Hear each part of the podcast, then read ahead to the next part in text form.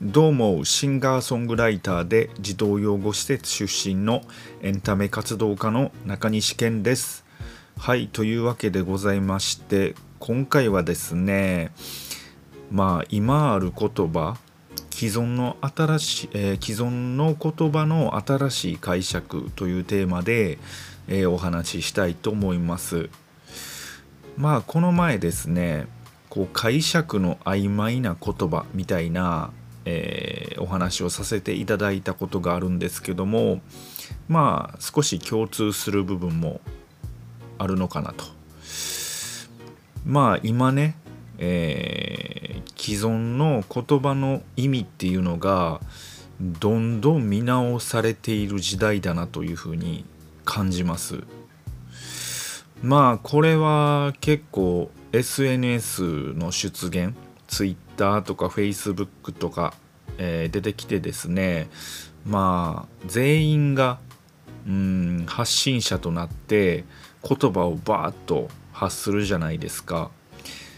がゆえにですねまあ同じような言葉をみんなが使うと。がゆえにまあ結構その言葉の意味みたいなのをこうどんどんみんなが、えー、それぞれ考え出してる時代なんかなって個人的には、えー、思ってます。まあ例えば昔は「頑張れ」だけで通じていたんですけども最近はなんかこう逆説の「頑張らなくていい」っていう言葉が、まあ、2010年過ぎたあたりですかね、まあ、それこそ SNS が出てきたあたりで結構出てきたじゃないですか頑張らなくていい。で迷惑をかけるなっていうのも、まあ、逆の迷惑かけていいよっていう言葉が出てきたりしたじゃないですか。まあこの SNS でみんなが言葉を発する時代になって、まあ、ある意味何でしょうね逆説ブームみたいなんが、え、始まったのかなと思います。まあ頑張れだけで発信してもなかなか反応してくれなかったのが逆説の「頑張らなくていいよで」もこう結構反応が、えー、多くなって、まあ、それがこうスタンダードになっていってる感じがしますよね。でまあ最近よく僕自身も聞くんですけども、まあ、別の例で言うとそうですね支援とかボランティアあまあ一緒じゃないかな、まあ、支援という言葉が、まあ、支える援助ですね、えー、支援という言葉もうんよく聞くんですけどもというのもまあ児童養護施設関係のねまあ支援団体さんとかとお話しさせていただくことがあるのでまあそういう支援という言葉を、まあ、普通の人よりかはよく聞くんですけどもあのー、まあ、この昔はこう支援団体っていうので、えー、通じてたと思うんですけどもまあ、生地この支援団体っていうのがバーって増えてきて支援団体と呼ばれる団体さんがね。で次第にまあ私らはこう支援という呼び方は好きじゃないんだけどねっていう人が出てきたと。これは僕自身もすごいよく聞きます。まあ誰、側から見れば支援団体というくくりなんですけども本人らの中では私らは支援という呼ばれ方は、えー、好きじゃないっていう人が、えー、現れたと。まあボランティアもそうですよね。まあこのボランティアという言葉に関しても、まあ、みんなが結構、えー、SNS とかでも、えー、あれこれ言うように